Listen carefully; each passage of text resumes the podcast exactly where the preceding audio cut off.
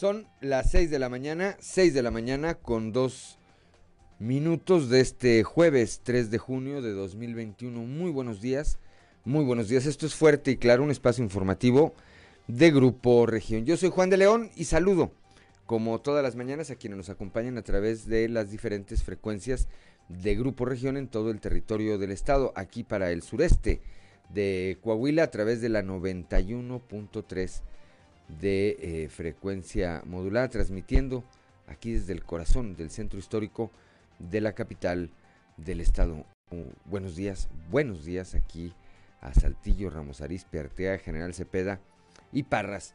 Para las regiones centro, centro desierto, carbonífera y cinco manantiales, a través de la 91.1 de la frecuencia modulada, transmitiendo desde Monclova, desde la capital del acero. Saludo también a la región Laguna de Coahuila y de Durango eh, por la 103.5 de FM, transmitiendo desde Torreón, desde la Perla de la Laguna, y para el norte de Coahuila y el sur de Texas por la 97.9 de FM, transmitiendo desde el municipio de Piedras Negras. Eh, buenos días también, les agradecemos el favor de su atención a quienes nos acompañan a través de de las eh, diferentes páginas de Facebook eh, en, las redes, en las redes sociales. Hoy, como todos los días, hay mucha información y estos son los titulares de hoy. Bueno, pues eh, culminaron las campañas. El día de hoy un trabajo especial de Grupo Región, este, que elegiremos el próximo domingo y cómo llegamos a esta elección, a este proceso electoral considerado el más importante de los últimos eh, años en, nuestro país, no solamente porque concurre, concurren la elección de un sinnúmero de cargos de elección popular, sino por el momento, por el momento que vive el país, el control eh, por la Cámara de Diputados entre eh, Morena y el resto de las fuerzas políticas que eh, son oposición a este partido, pues determinará sin duda el rumbo de nuestro país en los siguientes, al menos por los siguientes tres años. Durante la supervisión que realizó el secretario de Salud Roberto Bernal en los puestos de vacunación la mañana de ayer miércoles, comentó esto aquí en Saltillo, en la capital del estado, que la logística se mejoró notablemente e informó que un total de 22.500 eh, vacunas son las que se proyecta aplicar en este proceso de inmunización. Uno de los cambios que se llevaron a cabo para acelerar el proceso de vacunación en la unidad Arteaga de la Universidad Autónoma de Coahuila fue que se duplicaron se duplicaron las células de vacunación. Esto lo dio a conocer el coordinador del programa por parte de la Secretaría del Bienestar, Salvador Herrera. Una menor originaria del municipio de Villa Unión murió a consecuencia de la ingesta de una bebida energética conocida como Flour Lock Gold, a la que le agregó alcohol y paracetamol. Con la finalidad de apoyar a los débiles visuales para que puedan votar, se distribuyeron 564 plantillas del sistema braille en el distrito 03, es decir, habrá, una plantilla por cada casilla. Esto lo da a conocer el titular del INE allá en Monclova, Julio Cuello. El gobernador Miguel Riquelme aseguró que de cara a las elecciones del próximo domingo 6 de junio, en Coahuila hay tranquilidad y paz, por lo que dio certeza de las condiciones de seguridad para que la población salga a ejercer su voto. Después de que se establecieron las bases para regresar a las clases presenciales en el nivel secundaria, se detectó un rezago educativo de hasta un 15% del alumnado. La supervisora Gabriela González Gutiérrez señaló que esto se debe a varias circunstancias que enfrentaron los estudiantes durante la pandemia. Y ayer, por fin, después de 60 largos días, concluyeron las campañas políticas en el país y por supuesto en el estado. Los siete candidatos, eh, o los candidatos, perdón, a las siete diputaciones federales aquí en Coahuila y el caso de los eh, candidatos a las 38 presidencias municipales, así junto con eh, sus planillas, concluyeron actividades proselitistas. El día de ayer se entra en este periodo de reflexión que es jueves, viernes y sábado para el domingo a partir de las 8 de la mañana eh, se abran se abran las casillas y se dé paso a esta jornada de votación. Más adelante le tendremos todos los detalles de cómo y dónde cerraron los candidatos. Bueno, pues esta, esta y otra información hoy aquí en Fuerte y Claro. Comenzamos.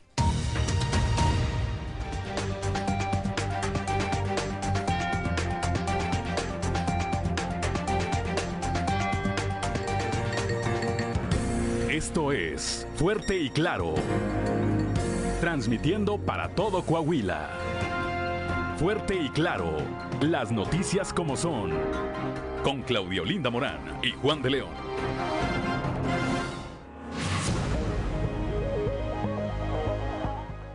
Son las 6 de la mañana, 6 de la mañana con 9 minutos. Y como todos los días, le doy los buenos días a mi compañera Claudio Linda Morán.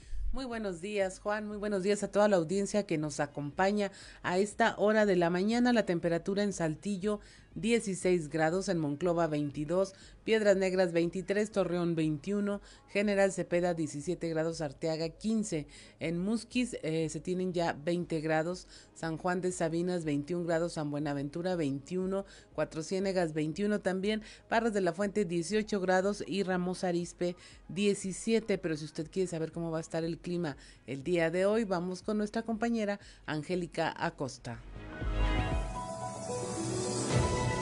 El pronóstico del tiempo con Angélica Acosta.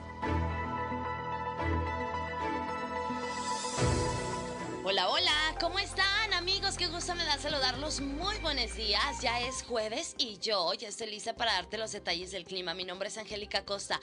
Pon atención, siguen las lluvias, ¿eh? Saltillo, máxima de 21 grados, mínima de 13 durante el día, periodo de nubes y sol. Por la noche un cielo parcialmente nublado. Durante el día va a estar muy agradable, por la noche algo fresquecito. Y bueno, como te comento, siguen las lluvias. Elevada la posibilidad de precipitación para Saltillo, 61%. Listo, Vámonos ahora hasta Monclova para este jueves. 34 grados como máxima, mínima de 21. Durante el día, periodo de nubes y sol, se va a sentir algo cálido, va a estar agradable. Y por la noche un cielo principalmente nublado. De igual manera algo cálido por la noche ahí para Monclova. La posibilidad de lluvia elevada, 62%. Toma tus precauciones. Nos vamos hasta Torreón, también temperatura cálida, no tan cálida como están acostumbrados, pero algo cálido, ¿ok? 32 grados como máxima, mínima de 21. Durante el día parcial soleado, va a estar agradable y por la noche un cielo parcialmente nublado, cálido por la noche también ahí para Torreón, elevada la posibilidad de lluvia 67%, maneja con mucho cuidado. Piedras Negras 33 grados como máxima mínima de 21 durante el día, vamos a tener algo de nubosidad, bueno, periodo de nubes y sol, ¿verdad? Se va a sentir algo cálido. Y por la noche un cielo principalmente nublado, de igual manera algo cálido por la noche, la posibilidad de lluvia ahí para Piedras Negras también elevada 63%. Listo, vámonos hasta la Sultana del Norte, Monterrey, Nuevo León, 30 grados como máxima marcando el termómetro para este jueves, mínima de 21. Durante el día vamos a tener periodo de nubes y sol, se va a sentir cálido, va a estar agradable por la noche, áreas de nubosidad de igual manera cálido por la noche, la posibilidad de precipitación 57%. Amigos, ahí están los detalles, ya escuchaste, continúan las lluvias, hay que manejar con muchísimo cuidado, recuerda al subirte a tu automóvil, hay que ponerse primero el cinturón de seguridad. Ok, lava tus manos con agua y con jabón con frecuencia porque esto sigue siendo obligatorio, al igual que el uso del cubrebocas. Buenos días. El pronóstico del tiempo con Angélica Acosta.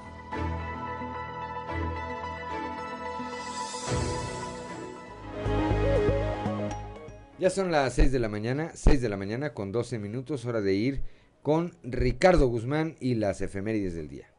1, 2, 3 o'clock, 4 o'clock, rock. ¿Quiere conocer qué ocurrió un día como hoy? Estas son las efemérides con Ricardo Guzmán.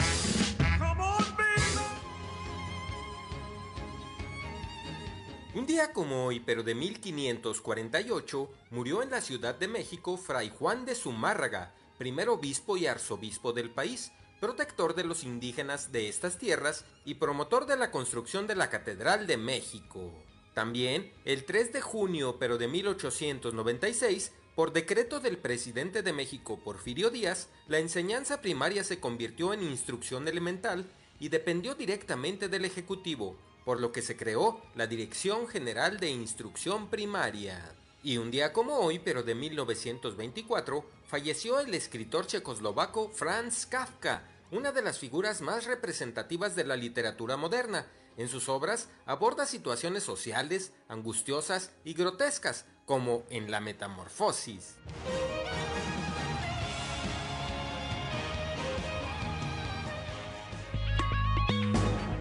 Seis de la mañana, 6 de la mañana con 13 minutos, Claudelinda Morán, Santoral del día de hoy. Ya llevamos varios días que no, no conocemos a nadie con estos nombres, pero yo creo que hoy sí. A ver. Isaac, Paula, Clotilde y Oliva.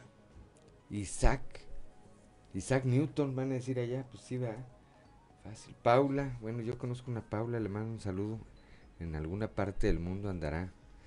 Eh, Paula, le mando un saludo con tu afecto. ¿Quién más? Clotilde. Clotilde, doña Clotilde. Yo dije, sí, sí, se van a acordar. El chavo del 8. Y Oliva, la de Popeye. Y Oliva, la de Popeye. Bueno, alguien a quienes lleven eh, alguno de estos nombres o que tengan algo que celebrar el día de hoy, háganlo háganlo con, eh, por supuesto, con las precauciones necesarias, pero pues aprovechen, ya es, ya es jueves. Son las 6 de la mañana con 14 minutos, hora de ir con Noé Santoyo al mundo de los deportes. Resumen Estadio con Noé Santoyo.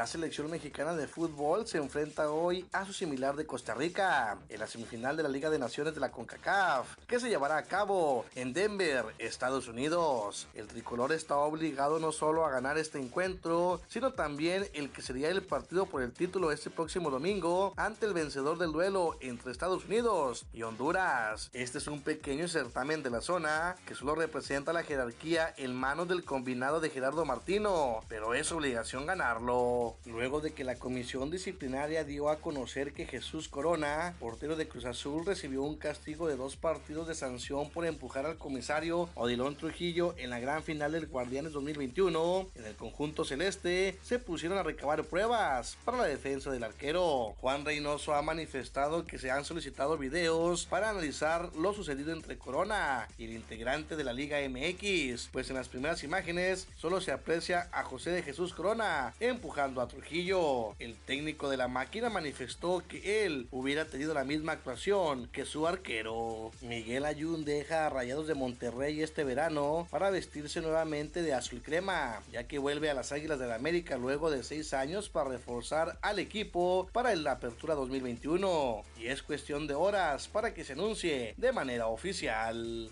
Luego de tres años en Cruz Azul, también se ha dado a conocer que Elías Hernández deja a los capitalinos para volver a León como refuerzo para el próximo torneo. A través de un comunicado de prensa, la directiva de Santos Laguna ha anunciado que sus guerreros gozarán de un mes de vacaciones. Tras finalizar su participación en el torneo Guardianes Clausura 2021, disputando la final ante Cruz Azul, el primer equipo comenzó su periodo vacacional. Será el lunes 28 de junio cuando los guerreros reporten a las instalaciones del territorio Santos Modelo para el inicio de su temporada. Los Toros de Tijuana emparejaron la serie al vencer por marcador de 5 carreras a 0 a los aceleros de Monclova. Los Toros abrieron el marcador en la primera entrada al envasar a Isaac Rodríguez con sencillo y anotar la primera carrera con doblete productor de Junior Lake, siguiendo en la tanda Leandro Castro con sacrificio productor para que anotara Lake la segunda carrera del juego para Tijuana. En la apertura de la tercera, los visitantes nuevamente pisaron el Pentágono con otra producida de Leandro Castro para para que anotara Isaac Rodríguez, la tercera carrera.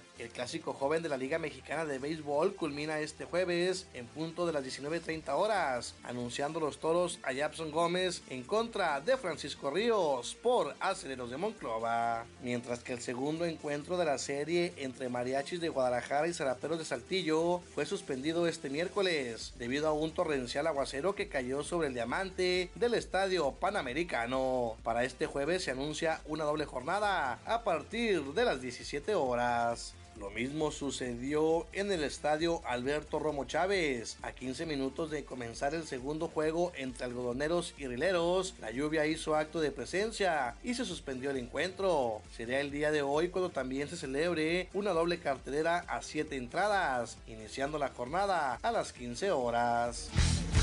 Resumen Estadio con Noé Santoyo.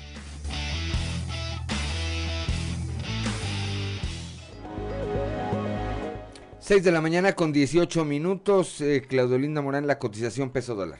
Hoy jueves 3 de junio el tipo de cambio promedio del dólar en México es de un dólar por 19 pesos con 86 centavos. Eh, tuvo un ligero repunte en comparación con el peso.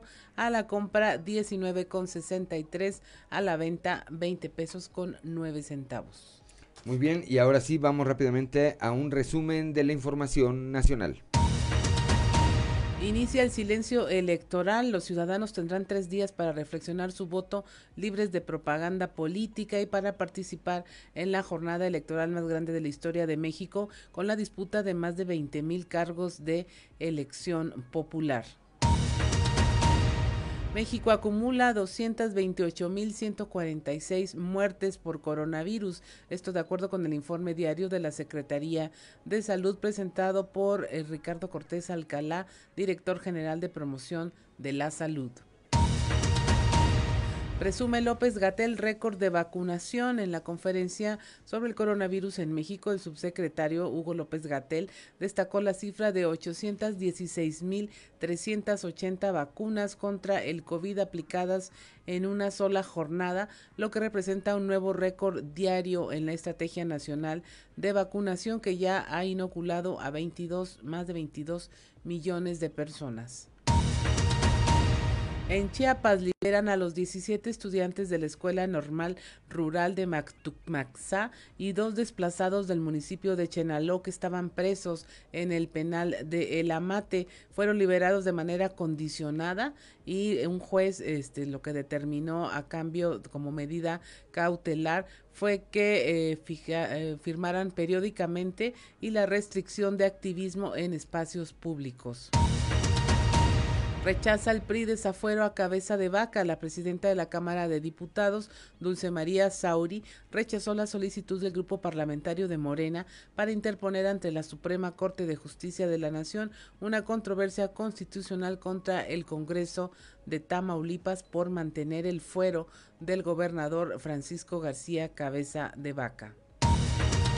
Y hasta aquí la información nacional. Gracias, gracias eh, Claudio Morán. Son las 6 de la mañana, 6 de la mañana con 20 minutos. Somos Claudio Linda Morán y Juan de León. Estamos aquí en Fuerte y Claro.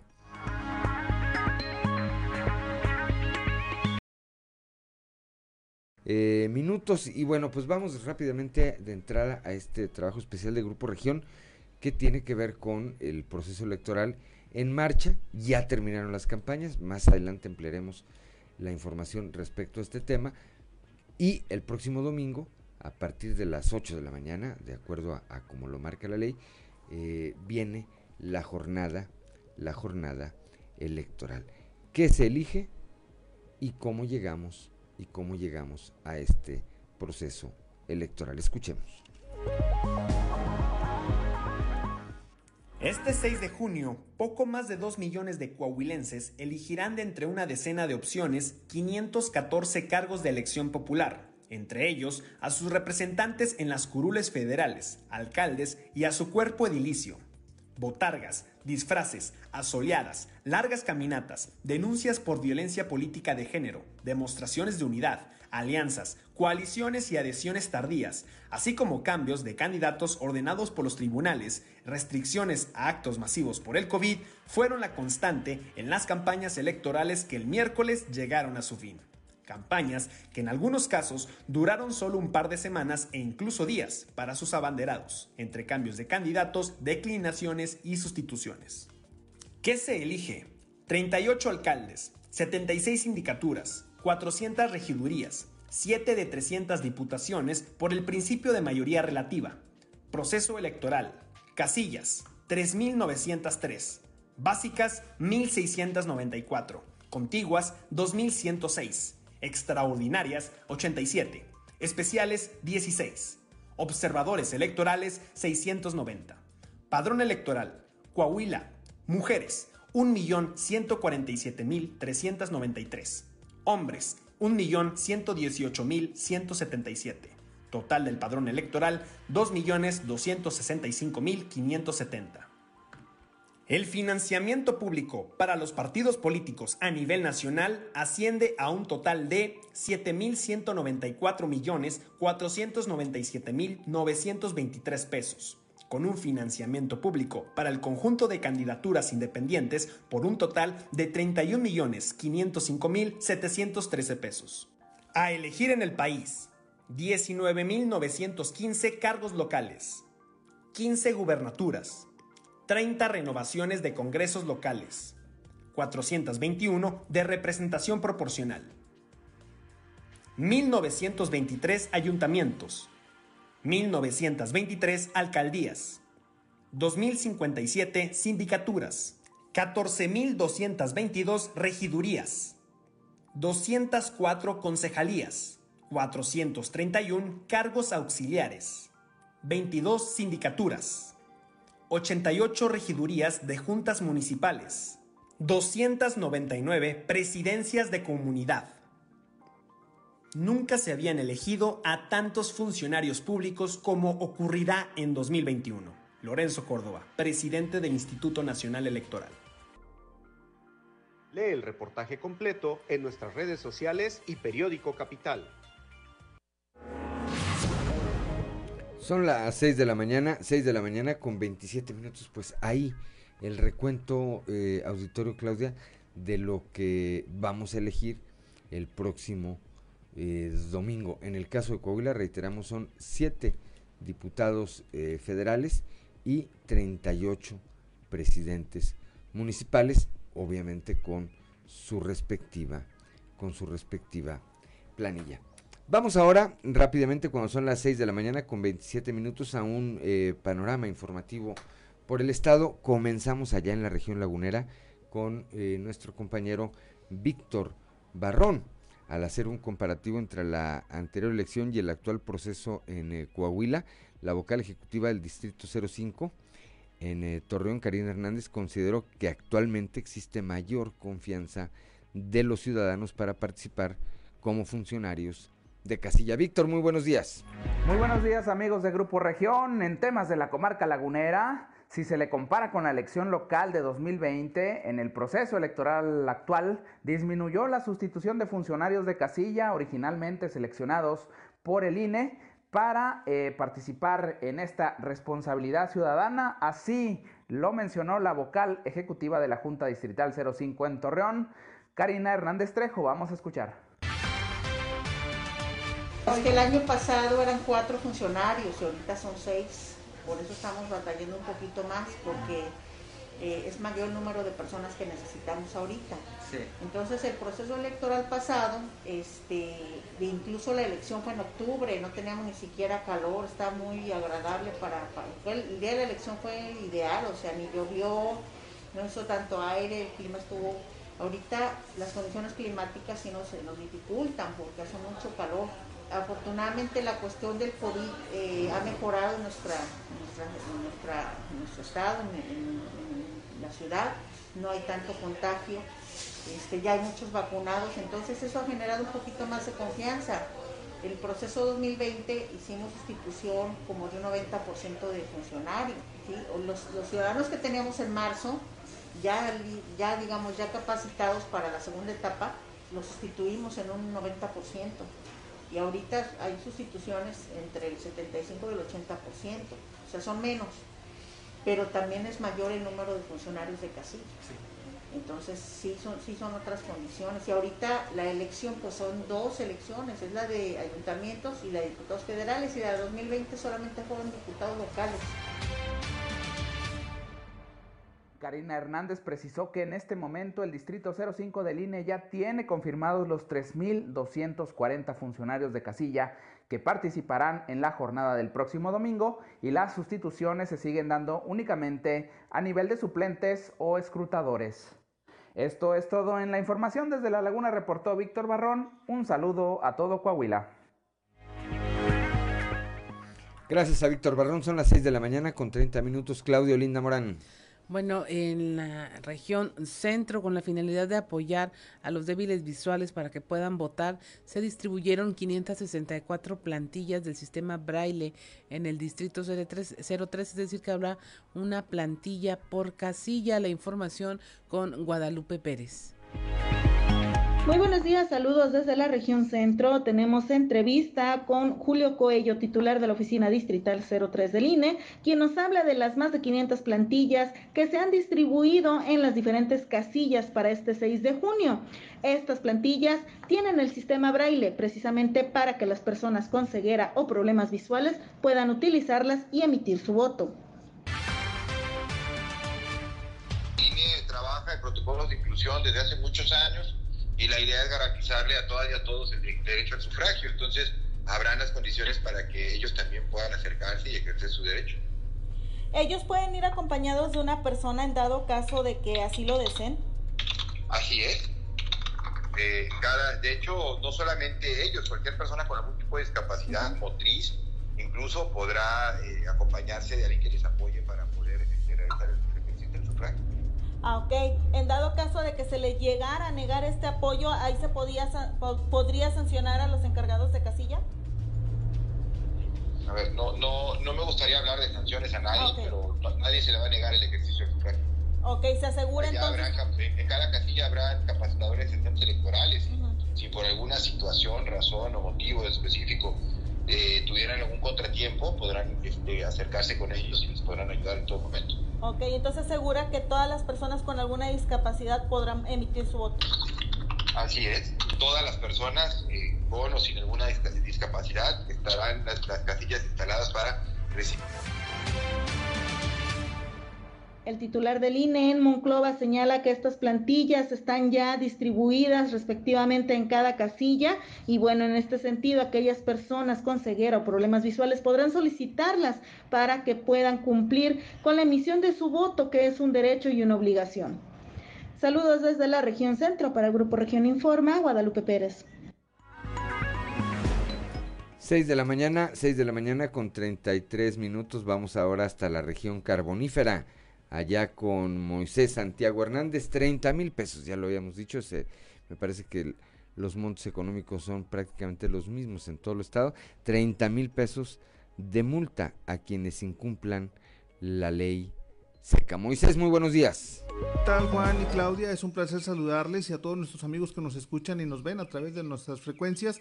Pues en la información que tenemos para hoy, efectivamente se implementa lo que es la ley seca, esto en Musquis y en toda la región carbonífera, debido al proceso electoral, y se menciona que la multa sería hasta de 30 mil pesos para aquellos que violenten este proceso. El secretario del Ayuntamiento de Musquis, Roberto Carlos Briones Echeverría, informó que se llegó a un acuerdo y lo establecido por las autoridades y el Subcomité Técnico Regional de Salud.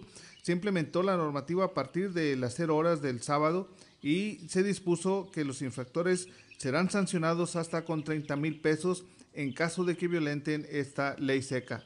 Esto es lo que nos comenta. Eh, eh, la ley seca iniciaría el sábado 5 de junio a las 0 horas.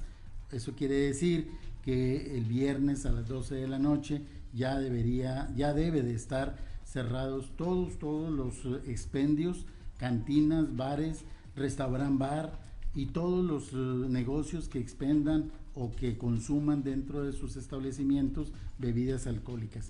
Esta ley seca se extiende hasta el día 6 de junio a las 24 horas. Quiere decir que todo el sábado y todo el domingo estaremos dentro de esta ley seca. Contempla también el acuerdo, también firmado por el Subcomité Regional de Salud, eh, contempla también las eh, amonestaciones eh, por parte del Estado, por parte de, la Secretaría de Salud, contempla infracciones que pueden llegar hasta los 30 mil pesos. Entonces invitamos a la ciudadanía, a todos los comerciantes, a que acatemos el, el decreto o el acuerdo del gobierno del estado y no consumamos, no vendan ni, distribuyan eh, lo que son las bebidas alcohólicas durante el sábado 5 y domingo 6 de junio. Bien, pues ahí tiene usted la información. Sin duda alguna hay que evitar que se sancione de esta manera. Eso es lo que tenemos para Grupo Región Informa, su amigo y servidor Moisés Santiago. Que tengan un excelente día. 6 de la mañana, 6 de la mañana con 35 minutos, Claudio Linda Morán. Bueno, y aquí en la región sureste eh, fue también ayer jornada de vacunación donde todo marchó mejor que antes. Aumentaron las células de vacunación en el campus Arteaga de la UADC. El reporte con nuestro compañero Raúl Rocha. ¿Qué tal compañeros? Buenos días. Esta es la información para el día de hoy.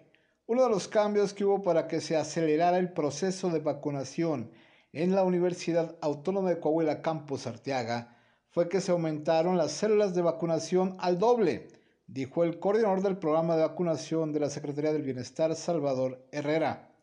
Señaló que en la primera aplicación que se hizo para adultos mayores en abril pasado para su primera dosis fue de cuatro células y hoy se cuentan con ocho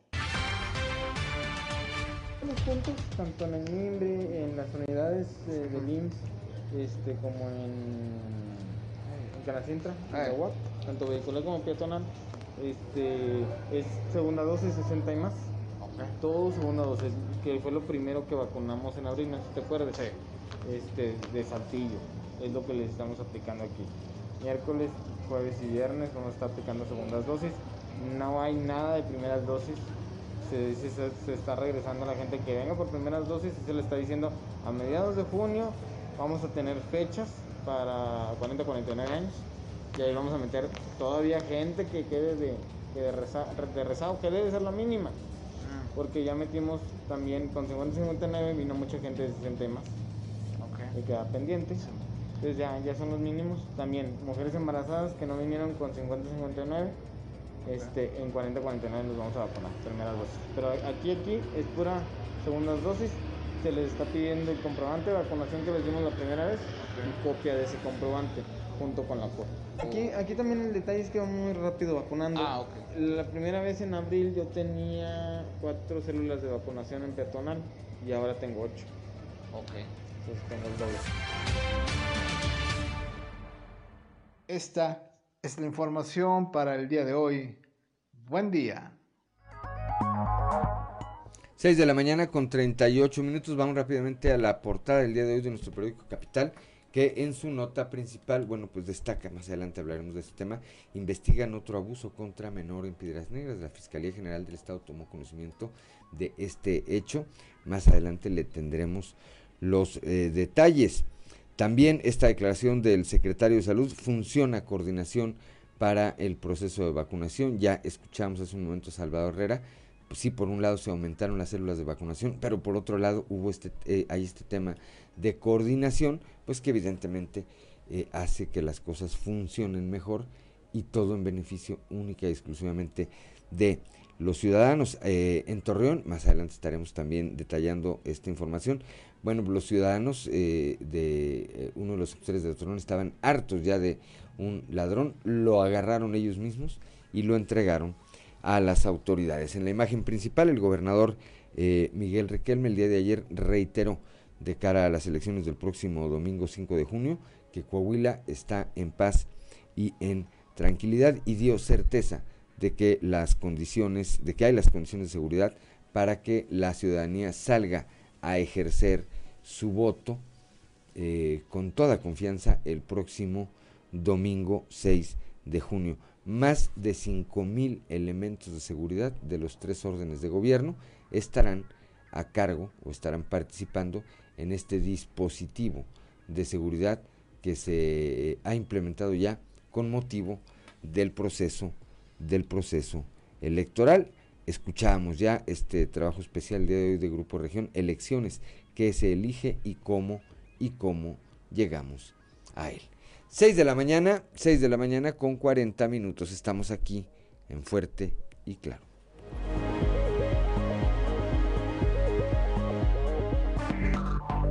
Enseguida regresamos con Fuerte y Claro. 16 grados, en Monclova 22, Piedras Negras 23, Torreón 21, General Cepeda 17, Arteaga 15 grados, Musquis 20 grados, San Juan de Sabina, San Buenaventura y Cuatro Ciénegas 21 grados, Parras de la Fuente 18 y Ramos Arispe 17 grados centígrados. Son las 6 de la mañana con 45 minutos y es momento de parar oreja, detenernos a escuchar qué se dice en los pasillos.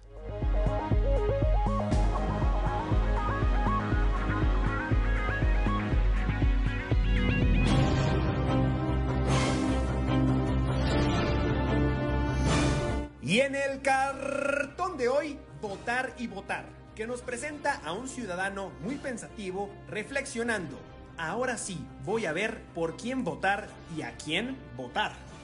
Finalmente, y tras 60 días de proselitismo, culminaron ayer las campañas políticas que, en el caso de Coahuila, se desarrollaron sin contratiempo mayor en términos generales y que dejan un escenario óptimo para que los ciudadanos acudan el próximo domingo a ejercer su derecho al voto.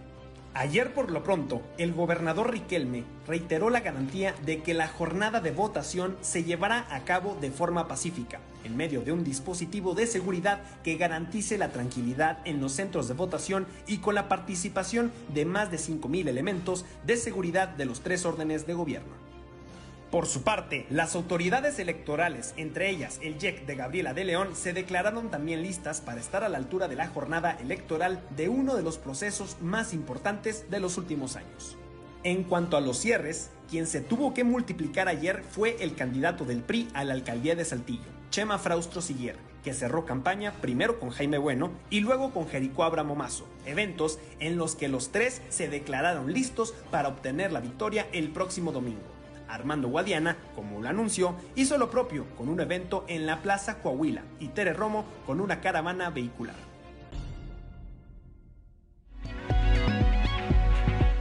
6 de la mañana con 47 minutos y mire, en Piedras Negras hay malas noticias para la niñez y para la infancia con un nuevo caso de presunto abuso infantil en contra de una menor de 3 años y también una adolescente de 13 falleció tras consumir una bebida energética mal combinada con el alcohol y paracetamol. Tenemos la información con nuestra compañera Norma Ramírez que ya se encuentra al otro lado de la línea. Buenos días, Norma.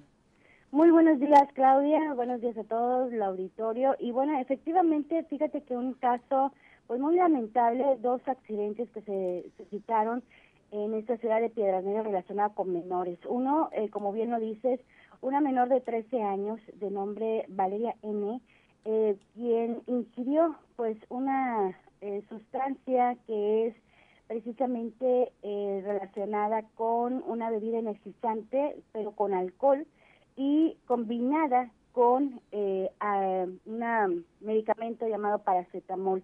Esta eh, bebida energizante es conocida como Flor Loco Gold, así se le conoce, y eh, lo que provocó en esta en esta niña de 13 años pues fue una taquicardia. Y esto pues eh, en un principio la autoridad había dado a conocer que eh, estaba en el hospital que la habían podido eh, pues tener estable precisamente por esta taquicardia pero al día siguiente, eh, muy temprano, la mamá eh, lanzó una, una información a través de su cuenta de Facebook y precisamente pues se daba a conocer primero por parte de eh, el coordinador de la Unidad Masiva de Fiscalía General del Estado, Alejandro Mendoza, que esta menor ingresó al hospital, pero la reportaban como estable. Y posteriormente, la mamá, como te digo, eh, lanzó una información precisamente a través de su cuenta de Facebook y a sus más allegados, una información que se hizo viral y eh, un texto donde decía eh, Leti Certuche, quien es la madre de Valeria de 13 años de Villa Unión, ambas, dijo, como ustedes sabrán, hoy partió al cielo mi bello angelito, no tendré moño negro, solo les pido oraciones para mitigar mi dolor y el de mi familia. En, familia de Facebook estén pendientes de mi bebé, será sepultada en nuestro bello y pintoresco pueblo de Villa Unión, aún no se día y por su atención, gracias. Amaba a su mascota, más no poder, la nubecita así la bautizó. Esto fue el mensaje que dio a conocer la mamá de esta pequeña, en donde pues confirmaba lamentablemente la muerte de la menor. Y bueno, por otro lado, pues tenemos una situación también donde de nueva cuenta una menor de edad pues es eh, presuntamente víctima de violación. Están ya en la carpetas de investigación este otro caso infantil que están investigando por parte de la Fiscalía y precisamente eh, Alejandro de León Mendoza, coordinador de la unidad masiva, pues informó que se atendió un reporte en el hospital de Piedras Negras, Salvador Chavarría, sobre esa supuesta violación cometida en agravio de una menor de tan solo tres años. El caso está siendo investigado y estos son los detalles. Estamos conociendo por parte también de los elementos de la Agencia de Investigación Criminal eh, un reporte donde ingresa una persona eh, del sexo femenino, una, siendo esto una menor de edad, a lo que es eh, un nosocomio de este municipio, en donde eh, primeramente se tiene el reporte de que ha sido una, una, violación, por lo que se trasladan y verifican estos hechos. La versión que da lo que es la madre de la menor se manifiesta de que ella se encontraba este, con sus dos hijas y la cual escucha, va y deja una y escucha un ruido. Este, en lo que es en el baño, por lo que al ver que la menor este, presentaba lo que es un golpe en su área, este, decide trasladarla a recibir atención médica, por lo que se da el conocimiento de PRONIF para que este, tomen eh, cartas en, en este hecho. 6 de la mañana con 51 minutos, pues muy graves ambos casos, costaron eh, en el primero la vida de una niña de 13 años, pues en el otro se trata de una fuerte agresión sexual en contra de una menor. En el caso de, de la bebida, Norma, ¿hay idea del contexto en el que ocurrió este incidente? ¿Estaba la adolescente en alguna reunión, fiesta, sin supervisiones de adultos? ¿Hay, hay más personas involucradas en este incidente? Mira, fíjate que en ese sentido la, la información que nos dio por parte del coordinador de la unidad masiva no da ese tipo de detalles pero indagando un poquito en lo que ha, lo que fue precisamente el Facebook de la mamá de Leti Sertuche, pues veíamos que la niña acababa de cumplir años hace apenas una semana y eh, pues se le veía con aspecto eh, muy muy triste era una niña que eh, pues al parecer tenía este aspecto o, o, tenía esta práctica de los memos ¿Se acuerdan ustedes de estos chicos que se visten todos negros? Sí. Y que pues la característica precisamente es la depresión y la, tristeza. La mamá no no se explica por qué eh, pues hizo esta, eh, tomó esta, esta bebida junto con el paracetamol. Eh, se habla que podría haber una posible depresión por parte de la niña, pero el motivo principal de esta no se da a conocer. Fíjate, lo que estaba leyendo aquí, el For Loco es una bebida muy conocida entre los jóvenes. Eh, tiene una envase muy atractivo, se ve de, colorcitos pasteles y brillositos y así. Es frutal y muy dulce, tiene 12 grados de alcohol. Equivale a cuatro cervezas y casi cinco vasos con vodka. Eh, tiene malta. Con Sí, sí, puede ser peligroso y más tratándose de menores de edad que no eh, saben cómo va a reaccionar su cuerpo. Ya había eh, antecedentes de que esta bebida alcohólica ocasionaba el síndrome del atleta tóxico, produce palpitaciones cardíacas y latidos cardíacos irregulares dolores de cabeza, agitaciones, problemas estomacales y respiración anormal. Se lo comentamos, estarás de acuerdo, Norma, a nuestra audiencia para que esté al pendiente de que no todas las bebidas, por más inofensivas que parezcan, lo son.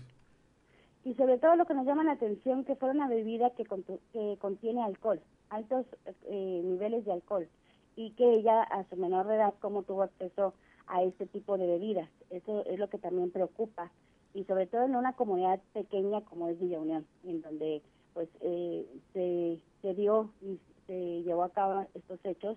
Y bueno pues una una situación pues preocupante para la sociedad y como bien lo dices este tipo de bebidas que lo toman algunas personas que requieren eh, tener un poco más de, de energía pues este se la, la ingieren para para seguir sus labores por altos por altos índices de estrés pero pues es para adultos, no para niños, no para adolescentes. Entonces hay que tener también cuidado con este tipo de, de, bebidas y que también pues eh, tener conocimiento que, lo, que la mamá no, tenía eh, noción en un principio qué fue lo que su hija se había tomado.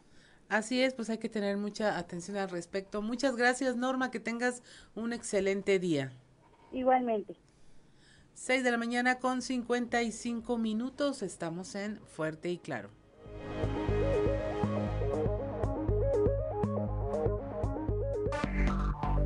Enseguida regresamos con Fuerte y Claro. Seguimos en Fuerte y Claro.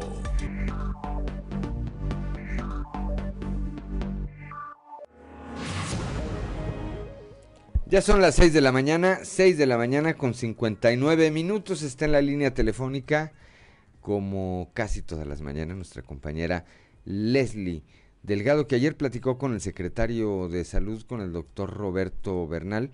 Bueno, pues en el eh, marco de este proceso de vacunación que se llevó a, a, cabo, que inició el día de ayer, que y que evidentemente fluyó o ha fluido con eh, muchas menos complicaciones que las anteriores. Leslie, muy buenos días.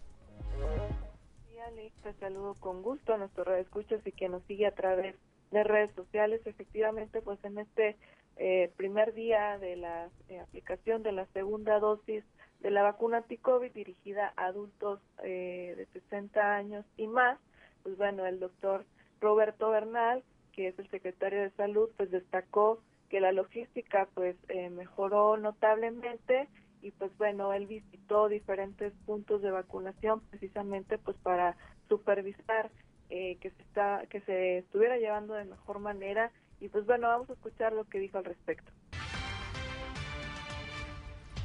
Empezamos con el mimbre a las 8 de la mañana. El problema es que la gente llegó desde muy temprano a hacer cola. Fue muy fluido, ya no hay cola ahorita principio, bueno, fue un poquito largo porque están algunos desde la noche anterior. Tenemos 32 células de vacunación.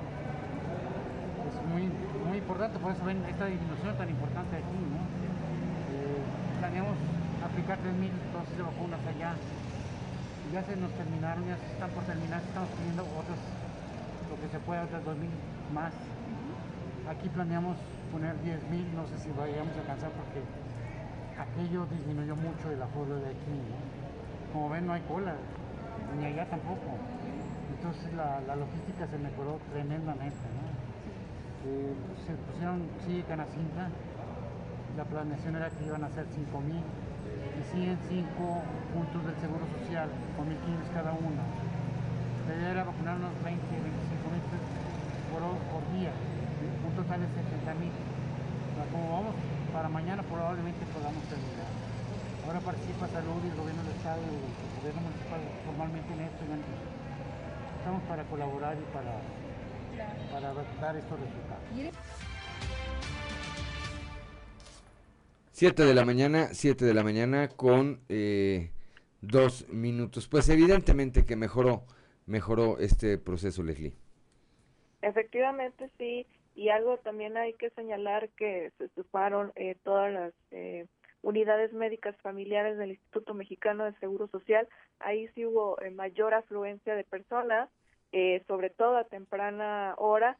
Sin embargo, eh, conforme fue pasando el día, pues las filas fueron disminuyendo y obviamente hacerles la recomendación pues a las personas que van a acudir que lo hagan eh, pues con buen tiempo, sobre todo si hay una larga fila, pues que no se desesperen, eh, que van a aplicarles la vacuna lo antes posible y sobre todo si van a las unidades médicas, pues que también ahí lo tomen muy en cuenta de que a temprana hora pues sí, sí está eh, asistiendo pues mayor cantidad de gente, Lick. Recapitulando, ¿a qué, ¿a qué sector de la población están vacunando ahorita y hasta cuándo estará eh, vigente este proceso, Leslie? Ok, es a las eh, personas adultos mayores de 60 años y más y van a estar hasta el día de hoy y hasta el día de mañana. tienen que llevar copia de pues la, el comprobante de vacunación de la primera dosis copia de CUR y copia de identificación eh, oficial, todas son copias, no pueden llevar papelería original para que también lo tomen muy en cuenta y este pues también no no nos agarren pues ahora sí que los indios en esta en esta documentación. Bien, están es la segunda dosis para personas mayores de 60 años, pero supongo que si hay algún rezagado podrá eh, acudir eh, de este en este rango de edad, por supuesto, Leslie. Efectivamente, eh, si, siempre y cuando sea eh, segunda dosis. Eh, segunda dosis. Ajá, exactamente. Ya posteriormente, pues van a otras fechas para eh, la población que sigue, que es de 40 a 49 años, y pues también la segunda dosis de, de 50 a 59. Esa es la que estamos esperando, Leslie. Bueno, pues muchas gracias por su reporte, como siempre, muchas gracias. Igualmente, excelente día para todos. Buenos días, 7 de la mañana con 4 minutos, Claudia Olinda Morán. Pues continuamos con la información. Se reduce a una hora el tiempo de espera para la aplicación contra el, la, eh, la aplicación de la vacuna contra el COVID-19. Esto, bueno, antes había de hasta tres horas de espera, según lo manifestaron en un sondeo las personas que acudieron a vacunarse el día de ayer. Pues llegamos en buen tiempo, ya después de las 9, y pasamos, en 10 minutos estábamos sentados, unos 15 minutos pusieron la, la inyección, o sea, la vacuna, y esperamos el tiempo reglamentario, y aquí nos tienes saliendo ya de, del lugar. Bueno, hace la vez pasada fue igual o tardó un poquito más. Un poquito más, fue el primer la primera vez y ahora están más ordenados. Ok. Sí, esa, esa diferencia está más rápido. sí, exactamente. Al platicamos, eh, ¿hace cuánto llegó para vacunarse? Como una hora más o menos. O sea, fue muy rápido ahora. Muy rápido, sí. Y muy buen este servicio, rápido nos vacunaron. Nos hicieron un examen previo, si nos sentíamos bien, y excelente todo. ¿Muy diferente a la primera vez? más o menos similar. El trato sigue siendo muy bueno y los felicito porque de veras están haciendo una labor excepcional eh, para nosotros.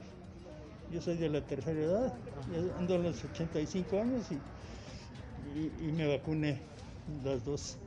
El proceso. Fíjate que fue muy el proceso muy muy práctico, muy rápido porque llegamos como a las 8.20 más o menos y pues ahorita salimos casi en una hora y cuarto, una hora y media máximo, o sea, lo bueno es que agilidad el, servicio y, este, pues no hay ningún problema. Nada que ver con las anteriores. No, totalmente. La primera vez que vino sí hubo más problemas. Pues, bueno, nos lo pusimos en la arena Saltillo y también fue muy, muy fluido. Fue un poquito más tardado, pero fue muy fluido. ¿no? Ya son las 7 de la mañana, 7 de la mañana con 6 minutos. Y es que una parte, a mí me parece, y lo digo eh, con riesgo que a alguien no le parezca, pero una parte del problema, una parte del problema de que se hizo eh, en los centros de vacunación, pues lo propiciamos eh, también los ciudadanos que si se van a vacunar a partir de las 8, bueno, hay quien desde un día anterior se quedan a pernoctar ahí. ¿Cuál es el caso?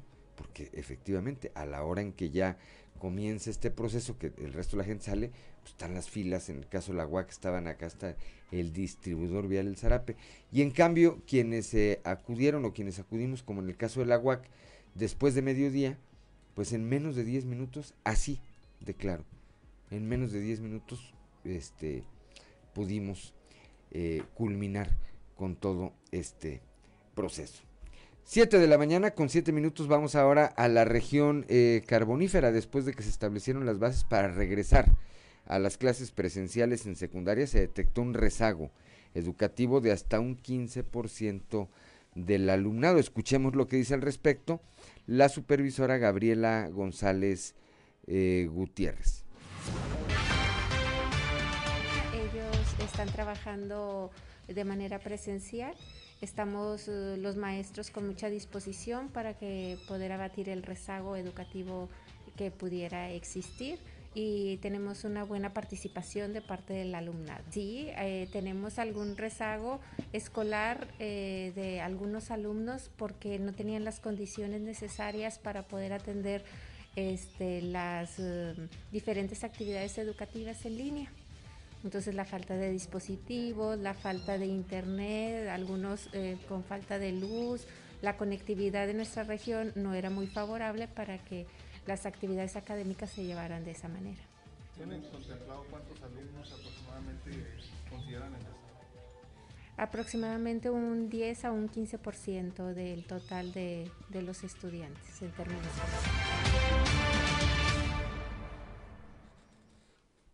7 de la mañana, son las 7 de la mañana ya con 9 minutos.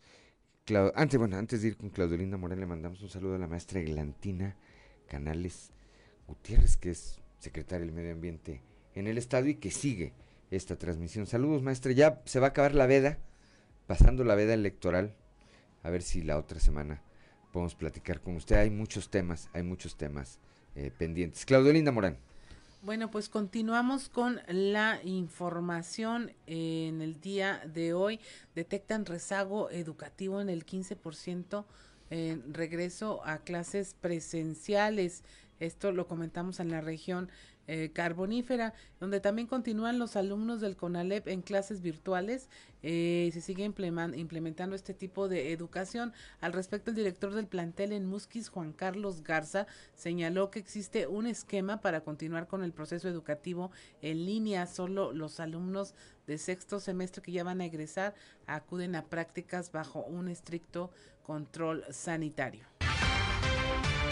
Y así es, seguimos trabajando de manera virtual y en este caso seguimos trabajando también de manera con los alumnos de sexto semestre que ya están próximos a egresar, pues nos ocupan las prácticas de cada uno de ellos, para lo cual pues el CONALEP está, están abiertas sus puertas con todas las medidas de seguridad, todas las medidas de salud necesarias como lo marca Secretaría de Salud, este, y estamos atendiendo a estos chavos de sexto semestre que están a punto de egresar para que lleven sus prácticas este, como, lo marca, como lo marca el sistema.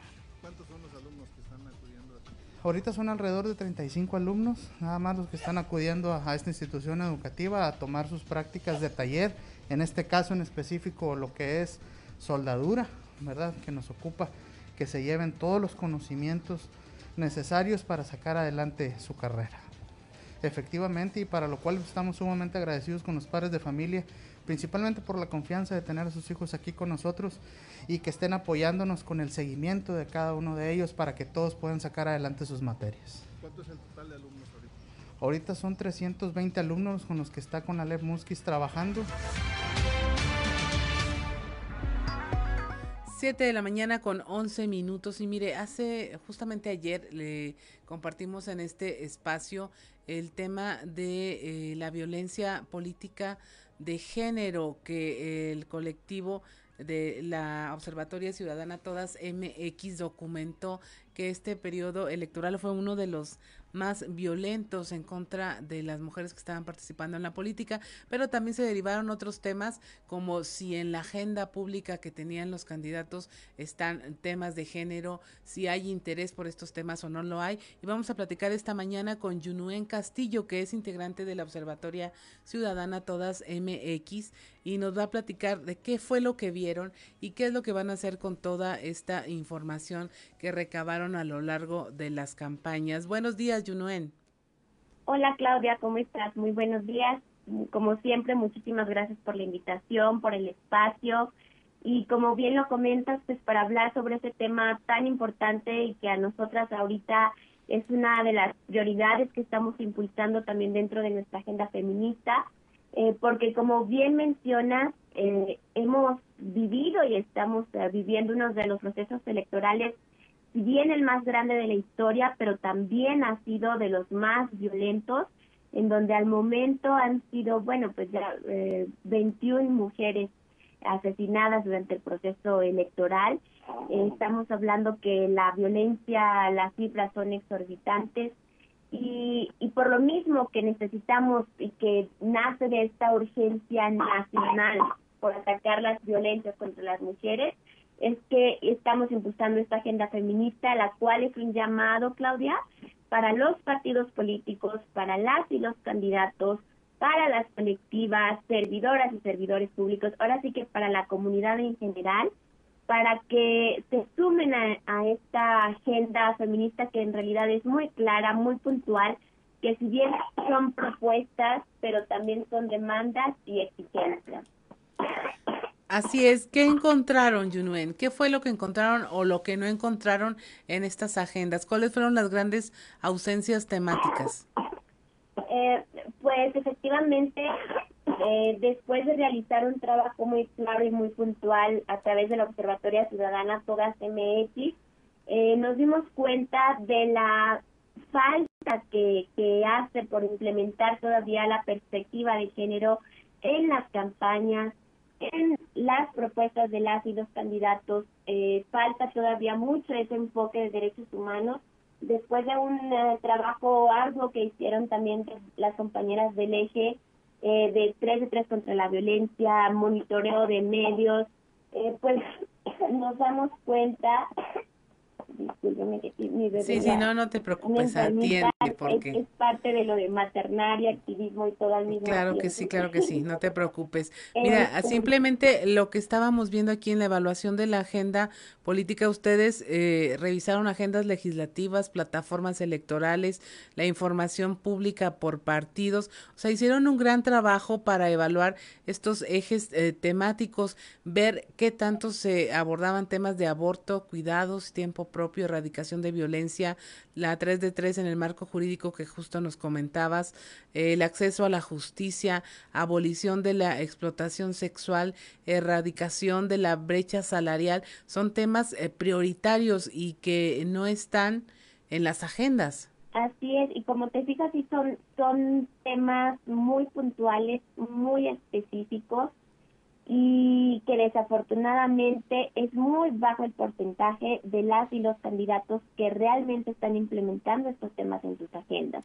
Y que luego también nos topamos y que es contra lo que luchamos e insistimos mucho, que los temas de mujeres no somos una novedad, una moda o algo que se pueda también explotar como capital político, porque por eso nuestro trabajo le vamos a dar seguimiento ahora sí que a las y los candidatos que resulten electos para ver, bueno, si realmente de las propuestas que presentaron durante su campaña las están cumpliendo, les vamos a dar evaluación, seguimiento, por eso desde la agenda de las constituyentes MX que estamos impulsando, una de nuestras principales propuestas es la creación de un órgano autónomo para la evaluación y seguimiento de la igualdad sustantiva y que a través de este órgano podamos dar un eh, un seguimiento puntual ahora sí que en todo el país de manera transversal de qué está pasando y qué estamos haciendo y cómo estamos llevando a cabo para lograr la igualdad sustantiva en nuestro país. Cuando los, perdona, cuando se toman como moda, entonces tenemos esto que ustedes encuentran también, que los temas prioritarios pues sí se hablan, pero no están en el contexto municipal o local.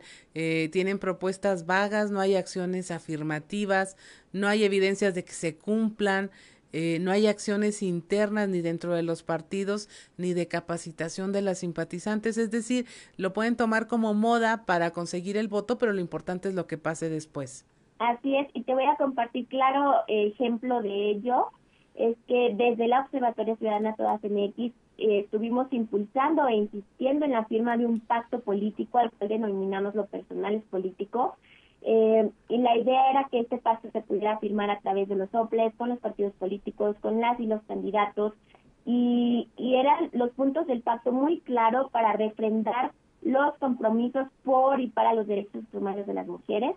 Y déjame decirte que a pesar de nuestra insistencia, a pesar de que al igual que en la 13.3 contra la violencia se presentó este escrito de solicitud ante las 32 entidades, únicamente logramos que 16 estados firmaran este pacto.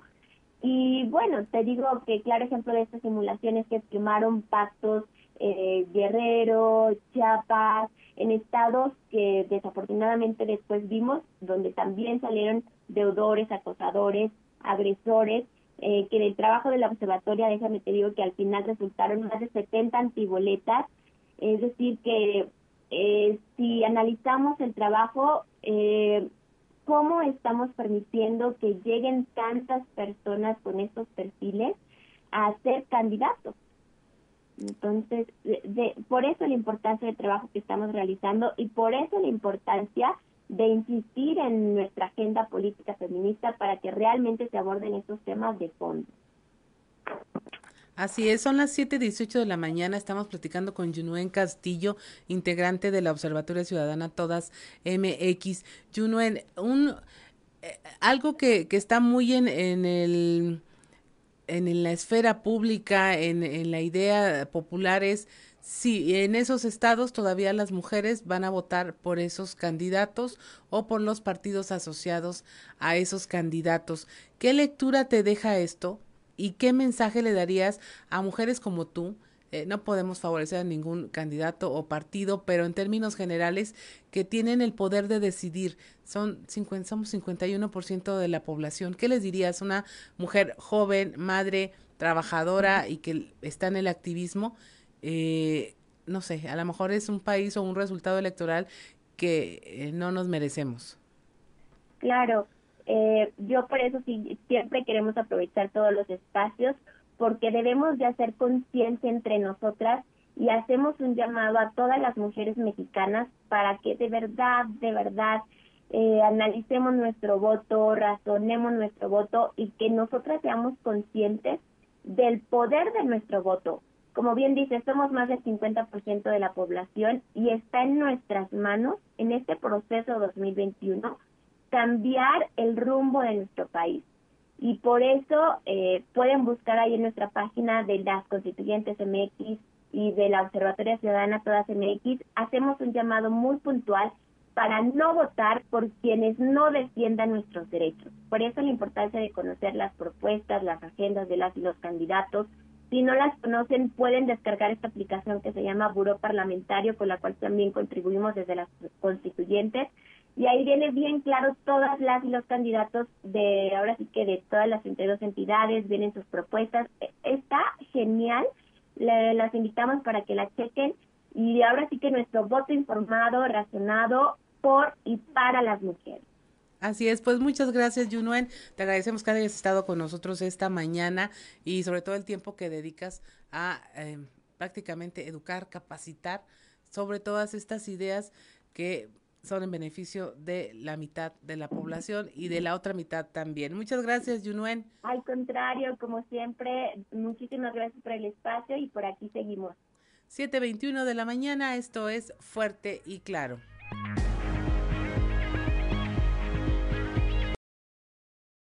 Cuatro, con 25 minutos ya dio vuelta, ya dio vuelta el reloj. Continuando con la información, el día de ayer el gobernador eh, del estado, Miguel Ángel Riquelme Solís, aseguró que de cara a las elecciones del próximo 6 de junio, en Coahuila hay tranquilidad y paz, por lo que dio certeza de las condiciones de seguridad para quienes acudan a votar. Indicó que habrá un estado de fuerza de seguridad superior a los 5 mil elementos eh, de la Guardia Nacional, Policía Estatal y policías municipales que harán eh, presencia en forma mixta bajo una estrategia de vigilancia acordada y con acciones de inteligencia en cada uno de los 38 municipios. El ejército mexicano, agregó, trabajará con el mismo objetivo de dar un entorno de confianza durante la jornada de votación. El mandatario estatal hizo ver que el desarrollo de las campañas electorales ha tenido un comportamiento diferente a otras entidades y que en Coahuila se desarrollaron en paz. Además, destacó que la atención al rubro de seguridad ha sido una de las prioridades de su gobierno por lo que desde el mes de enero se fue diseñando la estrategia eh, a aplicar durante las campañas proselitistas para generar pues este, este entorno, este entorno de paz para candidatos y candidatas y hubo buenos resultados ya que no se registraron incidentes relevantes al cierre de las campañas electorales. El mandatario estatal señaló que desde la semana pasada se declaró en sesión permanente la mesa de seguridad y se tomaron acuerdos de los protocolos para aplicar en los aspectos sanitarios y de seguridad para antes, durante y después del proceso electoral. 7 de la mañana con 26 minutos, Claudio Linda Morán. Bueno, pues el candidato del PRI a la alcaldía de Saltillo, Chema Fraustro, aseguró que él tiene el proyecto ganador para el próximo 6 de junio. Cerró campaña acompañado por el candidato del tricolor a diputado federal por el cuarto distrito, Jericó Abramo, por el abanderado del PRI al séptimo distrito, Jaime Bueno, así como por la secretaria general del PRI Coahuila, Marta Loera, y el secretario de organización, Álvaro Moreira. Chema Fraustro cerró su campaña con el respaldo de mujeres, hombres, jóvenes empresarios, campesinos, personas con discapacidad, asegurando que va a poner a, servicio de todas estas personas la experiencia y la confianza que tiene la gente en su trabajo. También estuvo la senadora Verónica Martínez, los diputados federales Marta Garay, Ramón Verduzco, Sergio Cisbeles. Dijo que ni de chiste se va a arriesgar lo que ya se ganó en, las mejoras a la ciudad. Dice que hará equipo con el gobernador Miguel Riquelme, con los empresarios, trabajadores, con el sector educativo y reiteró su compromiso de regresar a las colonias y ejidos para resolver sus necesidades y mejorar la calidad de vida de todos los saltillenses. 7 de la mañana, 7 de la mañana con 28 minutos. Luego de 60 días de esfuerzo, caminando casi mil kilómetros, tocando eh, puertas casa por casa en la ciudad, eh, la candidata a la alcaldía de Saltillo por el Partido Acción Nacional, Tere Romo, culminó, culminó eh, su campaña. Esto con una caravana en el que la aspirante del Albiazul estuvo acompañada por más de un centenar de personas que se unieron a esta fila de automóviles que recorrió de norte a sur gran parte, gran parte de la ciudad. Así cerró, así cerró campaña eh, Tere Romo. Por su parte, el eh, candidato de Morena a la alcaldía de Saltillo, el ingeniero Armando Guadiana Tijerina, eh, pues cerró con un lleno total en la Plaza Coahuila, acá en el corazón del centro histórico de la ciudad, y ahí aseguró que después del 6 de junio se vivirá una transformación en Saltillo a través de la política del buen vivir. El cierre de campaña inició con una caravana eh, hasta el centro histórico en donde se dieron cita militantes y simpatizantes, así como ex candidatos de diferentes eh, partidos políticos que, que declinaron en su momento en favor de la candidatura del abanderado de Morena. El ingeniero Guadiana agradeció a todas y todos los ciudadanos que durante 60 días lo escucharon y le entregaron sus peticiones y propuestas para llevar a Saltillo a la excelencia, dijo en calidad de vida para las familias. Bueno, pues así, así concluyeron, eh, por lo menos en la capital del estado, estos 60 días, estos 60 días de, eh, de campaña. Eh, ya lo decíamos al inicio de este espacio, inicia este periodo de silencio durante hoy, mañana y el sábado. Y el domingo como lo marca la ley, a partir de las 8 de la mañana, pues las votaciones. 7 de la mañana, 7 de la mañana con 30 minutos y desde la Ciudad de México, como todos los jueves, ya está en la línea telefónica mi amigo Yanko Abundis, que nos enseña a saber gastar. Yanko, muy buenos días. ¿Qué tal, mi querido Juan? ¿Cómo te va? Buenos días. Bien, por aquí estamos en la batalla. Muy bien, pues sí, todavía no se acaba esto. No, pues eh, eh, eh, continúa, continúan avanzando. ahora que hemos, hemos estado hablando las últimas semanas, eh, sobre este proceso de vacunación de, de, manera rápida. Eh, está avanzando. Ayer eh, iniciaron aquí con la segunda dosis de personas de 60 a 69 y la verdad es que ya ahora ya con un trabajo coordinado entre Federación, Estado y municipio, la verdad es que el proceso avanzó de manera de manera muy rápida. Ahí escuchamos un sondeo al inicio de este espacio. pues hay personas que en 10 minutos llegaron, las vacunaron y se retiraron, Yanko. Sí, maravilloso.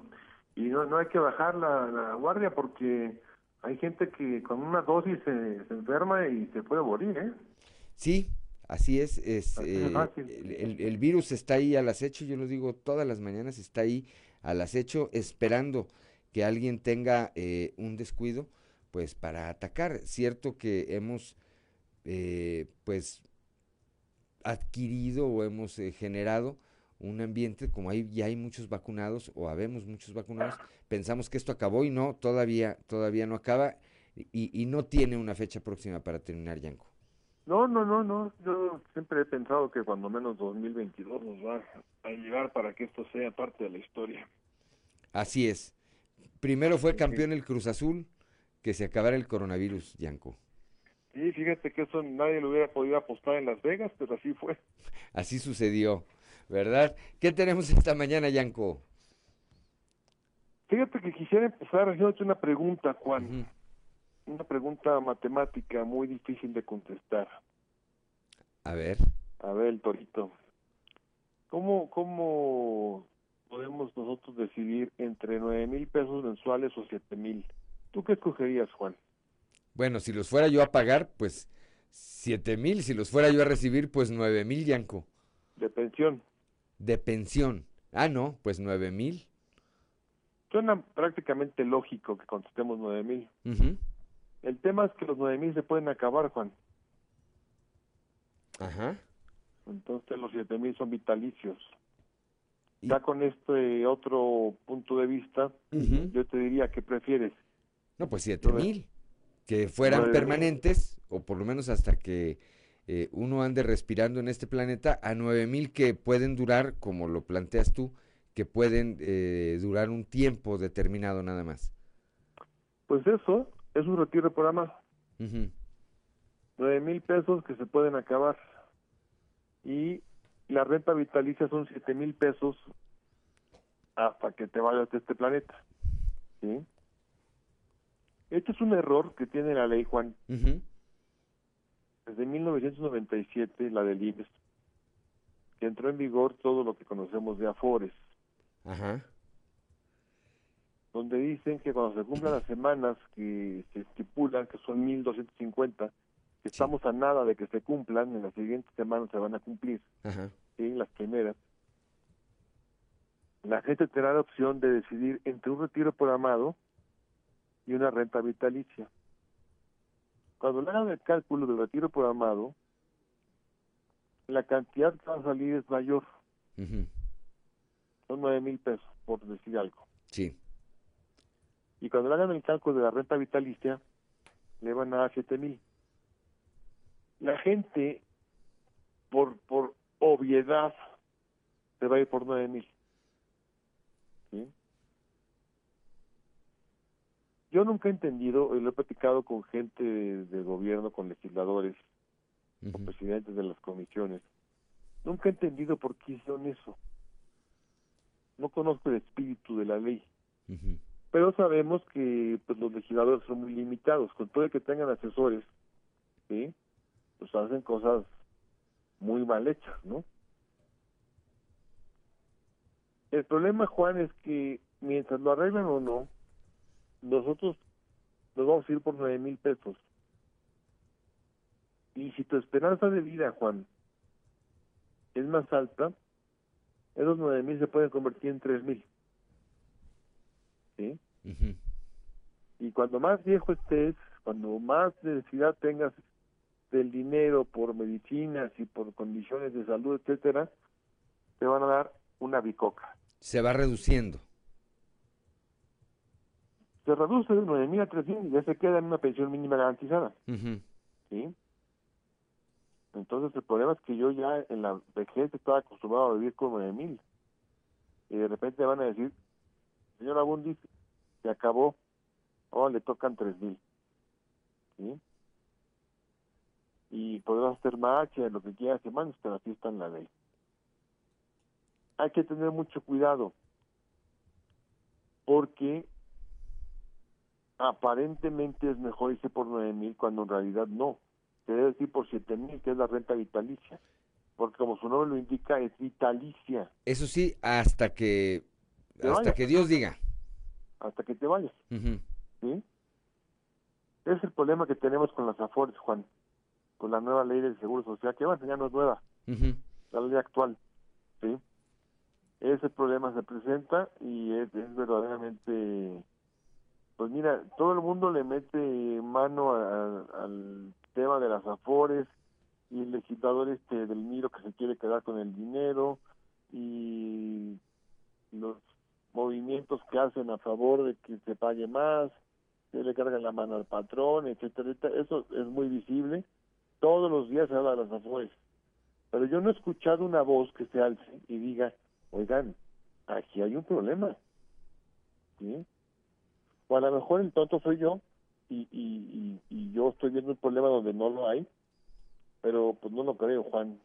No, me, entiendo algo a esto. Me parece que esto está eh, enmarcado en el tema de que pues no hay, y hay que decirlo creo que con esa claridad, Yanko, no hay en el eh, ámbito legislativo donde podría darse una modificación a, a, esta, a esta ley pues no hay quien se preocupe de ese tema.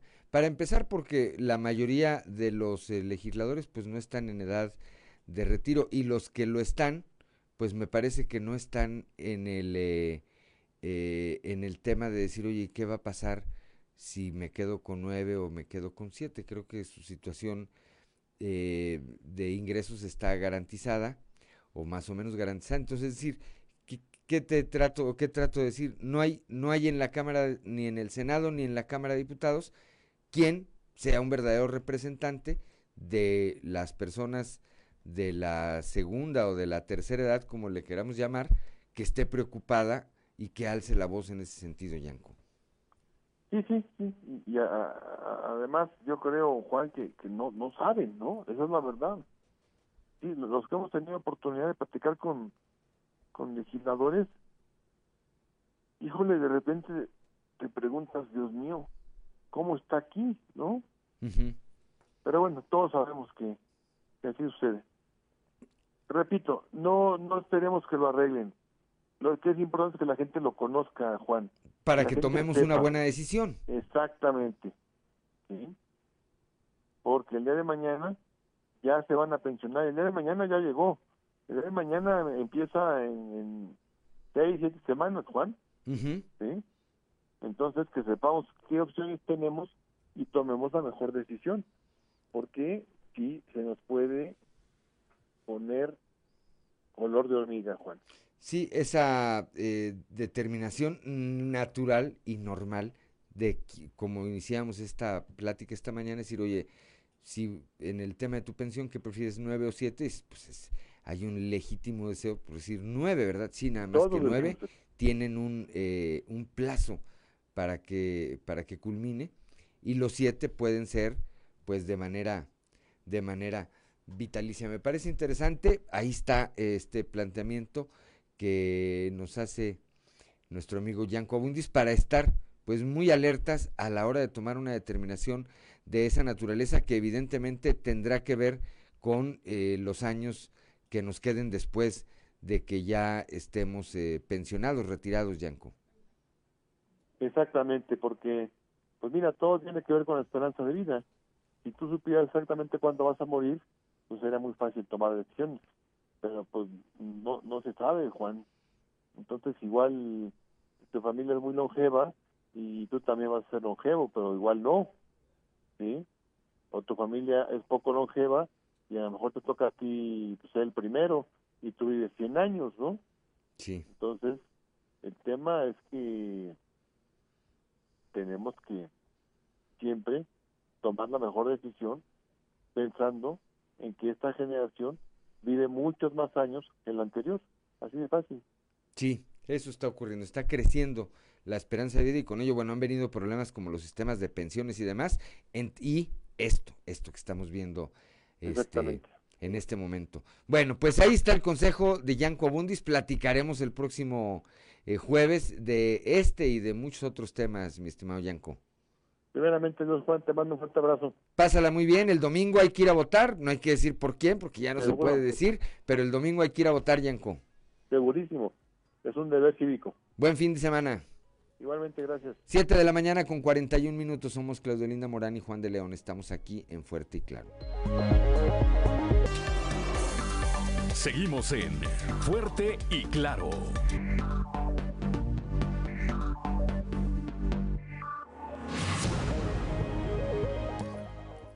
Siete de la mañana, siete de la mañana con 46 minutos. Todos los jueves, todos los jueves a esta hora disfrutábamos de la participación, de la colaboración de nuestro amigo Alfonso Vázquez eh, Sotelo, que el pasado viernes, el pasado viernes falleció. Él era originario de Silao, Guanajuato, donde nació en 1952. Llegó a Saltillo, llegó aquí a nuestro estado Coahuila en los años 90, fue maestro en la Universidad de Guanajuato, donde obtuvo el grado de maestro en bibliotecología en la UNAM, pedagogo de la eh, Normal Superior de Coahuila e historiador. También, sin duda, fue una gran eh, pérdida en términos de lo que representaba para la cultura, para la promoción de la lectura y también, por supuesto, para quienes eh, nos consideramos sus amigos. Todos los jueves estaba aquí con su zona de lectura.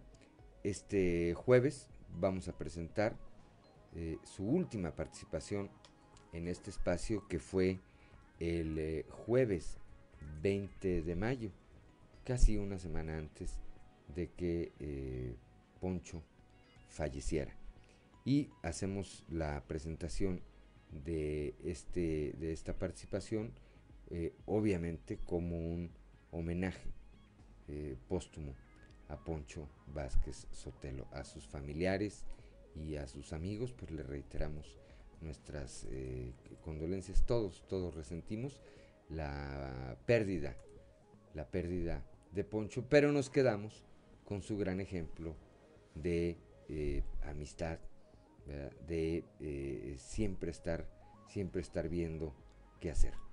Vamos a la zona de lectura con Poncho Vázquez Sotelo.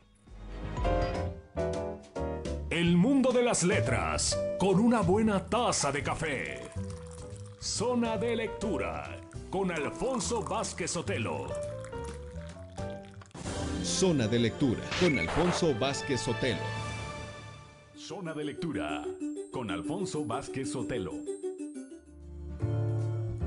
Usted es requerido para la vacunación, asista. Eso ayuda a inmunizar a la comunidad donde usted se desarrolla. En esta semana quisiera recomendarles algunos libros y que los puede adquirir usted en la librería Carlos Monsiváis, que está en la esquina de Cuauhtémoc con Ramos Arispe. La biblioteca, la librería, perdón, la librería Carlos Monsiváis ha abierto ya su horario normal de trabajo y está dando servicio de 9 de, de, de 10 de la mañana a 9 de la noche, ininterrumpidamente de lunes a domingo. Usted considere la asistencia a la librería Carlos Monsiváis. El primer libro titulado Bajo un cielo escarlata. Es una obra que pronto se va a convertir también en una película, en la que está protagonizada por Tom Holland. El chico se convirtió en un espía por amor, en uno de los momentos más oscuros de la historia. La novela basada en la verdadera y épica historia de un héroe olvidado de la Segunda Guerra Mundial. Pino Leya no quiere saber nada de la guerra ni de los nazis. Es un adolescente italiano obsesionado con la música y las chicas. Pero en Milán, en 1943, sus días de inocencia están contados. Cuando la casa de su familia es destruida por los bombardeos, Pino se une a una red clandestina que ayuda a judíos a escapar a través de los Alpes y se enamora de la bella y misteriosa Ana. Con la intención de protegerlo, sus padres lo obligan a alistarse en el ejército alemán con solo 18 años es reclutado como chofer del general Hans Leyes, la mano derecha de Hitler. En Italia y uno de los más poderosos y enigmáticos comandantes del Tercer Reich. Aunque eso le da la oportunidad de espiar para los aliados dentro del alto mando alemán, Pino habrá de superar los, los horrores de la guerra y de la ocupación nazi. Solo su amor por Ana y el sueño de la vida que compartirán algún día le dan la fuerza y el valor para seguir luchando en secreto. Bueno, los lectores que disfrutaron con la luz que no puedes ver de Anthony Doerr el señor de Christian Hans, Hansen no querrán perderse esta emocionante historia de coraje, suspenso y amor de Mark Sullivan bajo un cielo escarlata. Esto lo encuentra en la librería Carlos Monsiváis. Hasta, la próxima, hasta el próximo jueves. Muy amable. Zona de lectura con Alfonso Vázquez Sotelo. Zona de lectura con Alfonso Vázquez Sotelo. De las letras con una buena taza de café. Zona de lectura con Alfonso Vázquez Sotelo. 7 de la mañana, 7 de la mañana con 53 minutos. Hasta pronto, Poncho Vázquez. Sotelo descanse en paz. Vamos al mundo del espectáculo. Ah, vamos al mundo del espectáculo con Amber Lee Lozano. El show de los famosos con Amberly Lozano. Las hijas de Valentina Elizalde reclaman la herencia de su padre. Las hijas de Valentina Elizalde están pidiendo a su abuela Camila Valencia que les entregue lo que les corresponde de la herencia dejada por su padre. En el programa Sale el Sol, Valentina y Gabriela Elizalde señalaron que su abuela paterna se apropió de los bienes del cantante y que además ya los puso a su nombre. El intérprete, conocido como el Gallo de Oro, murió asesinado a tiros en Reynosa, Tamaulipas, en noviembre del 2006 y recientemente se ha mencionado a su primo Tano Elizalde, según las investigaciones como cómplice de este crimen.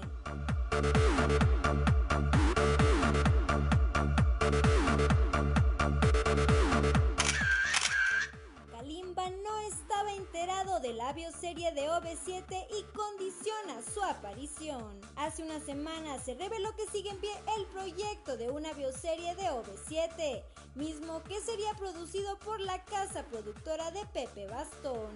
Sin embargo, la noticia de este proyecto sorprendió mucho a Kalimba, otro de los integrantes del grupo, quien asegura no estaba enterado de que se planeaba una producción de este tipo. En entrevista, Kalimba fue cuestionado al respecto y reveló que ni Oscar ni ninguno de sus compañeros le han avisado de este proyecto. Dependiendo de la temática, agregó dará su consentimiento o no para que lo incluyan en la trama, pues lo que menos le interesa es ser parte de un chisme.